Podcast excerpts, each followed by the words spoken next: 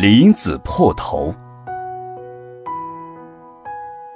从前有一个渔人，头上光秃秃的，没有头发。有一天，一个人看到他，就恶作剧的用梨砸他的头，砸了一个又一个，打得他头破血流。这个渔人却默然忍受，也不知道躲避。旁人见了这般情景，就对他说：“你为什么不躲开呢？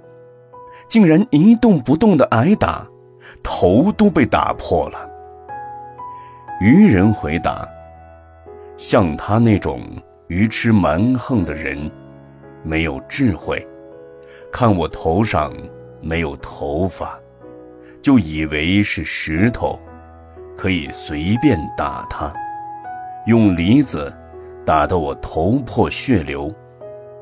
听的人又好气，又好笑地说：“明明是你自己愚蠢，为何反说别人愚蠢呢？你若是不愚蠢，又怎么会被他打得头破血流，却不知道躲避呢？”比丘如果不能守戒、习定、学会。只讲究外表威仪来获得人家的供养，结果自己受苦，还自以为是，就和这个挨打的呆子一样愚蠢。